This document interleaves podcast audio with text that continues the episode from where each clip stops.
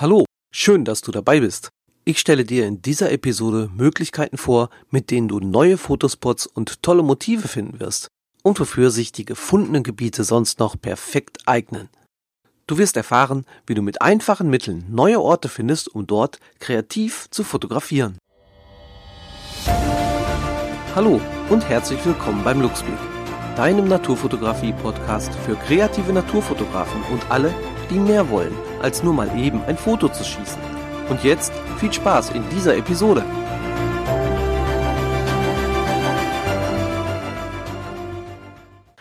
Ich bin Mitglied in einer sehr schönen Fotogruppe. Und in den monatlichen Treffen zeigen wir uns immer wieder die Fotoausbeute der vergangenen Tage.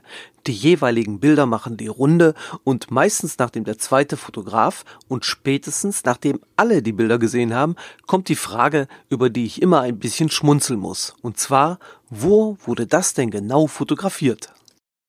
Als Antwort bekommt man fast nie einen besonders schwer erreichbaren Fotospot genannt. Nee, das sind einfach Bilder aus der Nachbarschaft. Kleine Hotspots, an denen viele vorbeigehen und die trotzdem echte Motivschatztruhen sind. Anschließend kommt es zu einer regelrechten Einsatzbesprechung. Handys werden gezückt und mit Hilfe der Kartenfunktion der meistgesuchten Suchmaschine wird der Standort gezeigt und wie man am besten dorthin kommt. Manchmal bilden sich sofort Fahrgemeinschaften, um gemeinsam hinzufahren und das schöne Motiv auf die eigene Speicherkarte zu bannen. Da ich zu dem arbeitenden Teil der Bevölkerung gehöre, habe ich meistens bei den Verabredungen der Rentner in der Fotogruppe, sagen wir mal, ein zeitliches Handicap. Aber es ist ein echter Vorteil, Fotografen zu kennen, die das Rentenalter erreicht haben. Denn sie fungieren als Scouts. Sie können zu jeder Tageszeit an den Fotospots fotografieren und mir dann die besten Zeiten nennen so dass ich, wenn ich frei habe, immer das optimale Zeitfenster kenne und weiß, welche Motive dann hoffentlich auf mich warten. Übrigens, wie du einfach solche Gruppen findest, die zu dir passen, werde ich dir in einer späteren Folge erklären. Wenn man die Antworten auf die Frage nach der genauen Lage der heißen Fotospots sammeln würde, sind sie immer wieder ähnlich. Sie lauten zum Beispiel in meinem Naturschutzgebiet oder am Fluss, wo ich immer hingehe. Es gibt also bestimmte Gebiete, die Fotografen immer wieder aufsuchen und die einfach zu erreichen sind, also ohne lange Anfahrtswege und damit in der Nähe des Wohnortes. Und außerdem sind sie meistens sehr motivreich. Eigentlich haben Rentner ja Zeit. Sie gehen zwar auch zu besonderen und entfernten Locations und fotografieren dort über mehrere Wochen ausgiebig, aber jeder weiß, Rentner haben eigentlich nie Zeit. Für mich zwar unvorstellbar, aber es scheint wirklich so zu sein. Ein ungeschriebenes Gesetz. Und gerade weil sie dermaßen ausgebucht sind, hat jeder von ihnen ein eigenes Gebiet, ein Hausrevier, welches sie mal eben zwischen ihren Terminen besuchen können. Ohne so ein Hausrevier, wie ich es nenne, ist ein Naturfotograf echt aufgeschmissen. Deshalb möchte ich dir helfen, ein Hausrevier in deiner Nähe zu finden. Vielleicht hast du ja schon ein Hausrevier dann hilft dir diese Episode dabei, neue, unbekannte Fotospots in deiner Nähe zu finden, die du bisher gar nicht groß genutzt hast. Aber egal, ob du schon ein Hausrevier hast oder erst ein neues nach dieser Episode finden wirst, eines ist verdammt wichtig. Eine Frage musst du dir immer wieder stellen. Kenne ich mein Revier wirklich? Dazu möchte ich dir gerne eine kleine Geschichte von meinem Hausrevier berichten. Wie du bereits in meiner ersten Episode, der sogenannten Null-Episode, gehört hast, habe ich über zwei Jahre eine Haubentaucher Familie begleitet. Immer wieder ging ich denselben Weg, um in das Haubentaucher Revier zu kommen. Als mein Projekt eigentlich abgeschlossen war, entschied ich mich dazu, nach einiger Zeit erneut meine Modelle zu besuchen. Ich ging wieder den gleichen Weg, und nach einer Biegung hörte ich zu meiner Linken ein Rascheln an einem alten Baumstamm. Ich wartete und nach einer Weile steckte ein Mäuschen seine Nase aus dem Loch im Baumstamm. Also stellte ich meine Equipment schussklar auf und konnte so schöne Bilder von dem Mäuschen und ihrer Verwandtschaft machen. Ich ging aber zwei Jahre immer wieder nach Feierabend an diesem Baumstamm vorbei und nie habe ich die Mäuse entdeckt. Deshalb meine Frage an dich. Wenn du ein Revier hast, kennst du die Bewohner wirklich, also wirklich? Wenn du erst ein neues Revier begutachtest, achte nicht nur auf die Hauptmotive, sondern geh mit offenen Augen und schussfertiger Kamera zu dem Spot hin.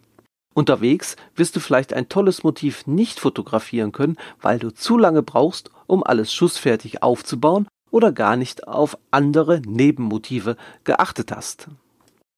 Wo sind denn jetzt die Reviere, die du nutzen kannst? Wenn du einen Garten hast, ist das Ganze eigentlich ziemlich einfach.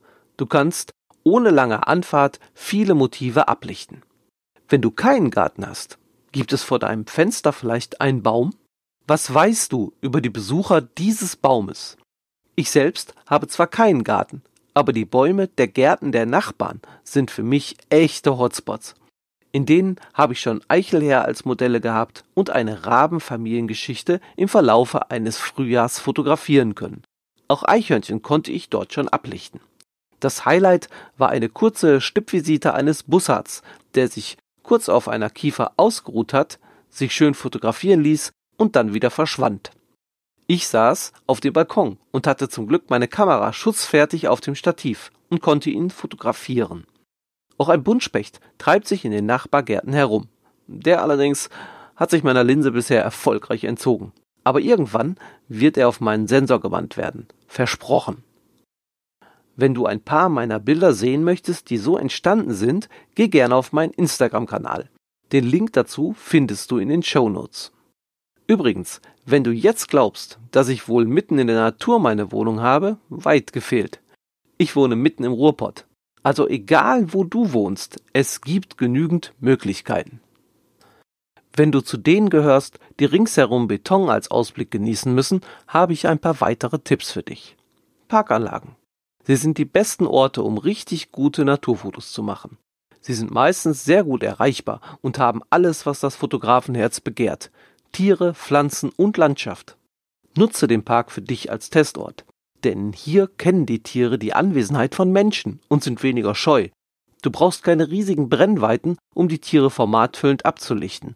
Und mit der Zeit wirst du wissen, wann die beste Tageszeit ist, um mit dem schönsten Licht zu fotografieren. Du kannst dein neues Equipment testen, denn nach einer Weile kennst du ja viele Motive. Du brauchst nicht mehr auf Motivsuche gehen und kannst dich voll auf deine Ausrüstung konzentrieren. Außerdem sind Fotoprojekte in einem Park echt gut realisierbar. Und wenn du neu in der Naturfotografie bist, kannst du hier die Fotografieregeln on demand ausprobieren. Tiere kannst du bei der Nahrungsaufnahme der Balz, dem alltäglichen und besonderem Verhalten sehr gut ablichten. Mein Highlight im Park waren zwei junge Graureiher, die sich auf einer Sauerstoffinsel, die den Teich belüftete, darum stritten, wer denn nun von dieser Insel aus auf die Lauerjagd gehen darf. Das Ganze spielte sich keine zehn Meter vom Spazierweg ab. Die beiden ließen sich weder von bellenden Hunden noch von mir als Fotografen von ihrem Streit abhalten. Sie beachteten einfach niemanden. Und so konnte ich mit einem kleinen Objektiv tolle Fotos machen. Falls du alte Gebäude wie Scheunen, Schuppen oder Ruinen in deiner Nähe findest, das sind Motivschatztruhen vom Feinsten. Oftmals beherbergen alte Gemäuer eine Vielzahl von Tieren, Vögel wie zum Beispiel Käuze oder Greifvögel, aber auch Fledermäuse, Marder und Mäuse, die findest du dort. Auch Schwalben nutzen diese Gemäuer gerne. Wenn im Frühsommer eine Pfütze in der Nähe ist, postier dich an dieser Pfütze. Schwalben holen sich dort gerne Schlamm als Nistmaterial und sind dort auch sehr gut beim Baden zu fotografieren. Wo findest du jetzt Hinweise auf solche Orte? Na, zum Beispiel in Fotokalendern, in regionalen, aber vor allem in denen, die Bilder von Reisezielen zeigen, zu denen du vielleicht bald hinfahren wirst. Studiere darin aufmerksam die Bildbeschreibung, denn die geben dir Hinweise, wo das Bild aufgenommen wurde. Bildbände eignen sich auch gut als Grundlage. Es finden sich hier wirklich gute Motivvorlagen und vor allen Dingen Bildideen. In Buchläden findest du oft reduzierte Ware für unter 5 Euro. Auch hier lies aufmerksam die Bildbeschreibung, die ja wieder Hinweise auf die Motive gibt. Nutze auch Naturfotoforen. Sieh dir die Bilder an und besonders das, was der Fotograf zu seinem Bild geschrieben hat. Schreib den Fotografen an. Vielleicht gibt er dir den einen oder anderen Hinweis über ein Gebiet oder ein Motiv, welches du fotografieren möchtest. Nutze auch Flyer von Naturschutzgebieten. Die findest du in den Geschäftsstellen von Stadtmarketingbüros oder Tourismusbüros. Naturschutzverbände bieten oft auch Flyer zum Download an, zum Beispiel beim NABU oder beim BUND. Auch Aktionstage in den Naturschutzverbänden helfen dir. Hier sind Fachleute für Tiere, Pflanzen und Naturschutzgebiete. Es werden oft Exkursionen in Naturschutzgebiete angeboten. Mach genau so eine Exkursion einfach mal mit. So lernst du exzellent ein Gebiet und dessen Motive und Fotomöglichkeiten kennen. Wo kaufst du eigentlich dein Equipment? Wenn du es nicht im Internet holst, sondern in Fotofachgeschäften, hast du eine richtig gute Chance. Denn es gibt vielleicht unter den Verkäufern einen Naturfotografen, der dir Tipps geben kann. Oder er kennt einen Kunden, der dir weiterhelfen kann. Jetzt möchte ich dir noch eine sehr einfache, aber sehr effektive Möglichkeit vorstellen, um an richtig gute Fotospots zu kommen. Als Grundlage nimmst du dazu Gewässer. Sie sind ein Motivparadies und mit einfachsten Mitteln aufzuspüren. Nutze dazu eine Karte, egal ob analog oder digital. Topografische Karten sind dabei eine gute Grundlage, aber auch Straßenkarten eignen sich sehr gut. Die einfachste Lösung ist aber, kombiniere die Informationen aus dem Internet mit der Karte, egal ob sie analog oder digital ist. Nimm dir einmal eine Karte und zeichne einen Kreis von 25 Kilometer Durchmesser ein. Das entspricht ungefähr einer reinen Fahrzeit von 20 bis 30 Minuten. Ich möchte dir mal als Beispiel Düsseldorf zeigen. Du kannst dir einmal deine Stadt als Grundlage nehmen. Falls jetzt ein Kölner zuhört, entspann dich bitte. Du hast einen echt unfairen Wettbewerbsvorteil. Vor deiner Haustür liegt die Eifel und da findest du nun wirklich verdammt coole Spots.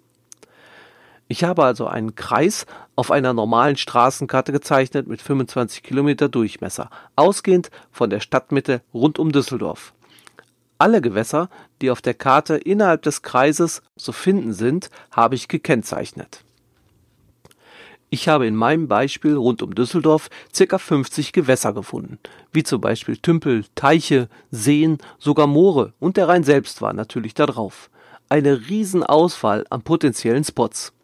Und selbst wenn du bei dir nur fünf Gebiete innerhalb deines Kreises gefunden hast, die deinen Anforderungen genügen, hast du ein enormes fotografisches Arbeitspensum abzuarbeiten. Möchtest du jetzt noch mehr Ziele oder ist dir die Auswahl zu groß? Dann trag aus den vorher genannten Informationsquellen wie NABU, BUND, Flyer, Internet, einer Exkursion alle Naturschutzgebiete und Spots zusätzlich ein. In meinem Beispiel warten zwölf Naturschutzgebiete auf ihre Entdeckung. Und gerade in Naturschutzgebieten ist das Motivpotenzial sehr hoch. Mit dieser Methode findest du auch in der Nähe deines Wohnortes garantiert viele Spots, die du fotografisch abarbeiten kannst. Du siehst, es ist sehr einfach, neue Gebiete zu finden, in denen viele neue Motive auf dich warten. Und wenn du nur eine Sache aus dieser Episode mitnimmst, dann diese. Such dir ein festes Hausrevier in deiner Nähe, um immer wieder schnell und einfach dort deine Kreativität umzusetzen. In der nächsten Episode erzähle ich dir, wie du durch Diebstahl die Idee des Motivs für dich und deine Bilder optimal nutzen kannst. Bis gleich in der nächsten Episode.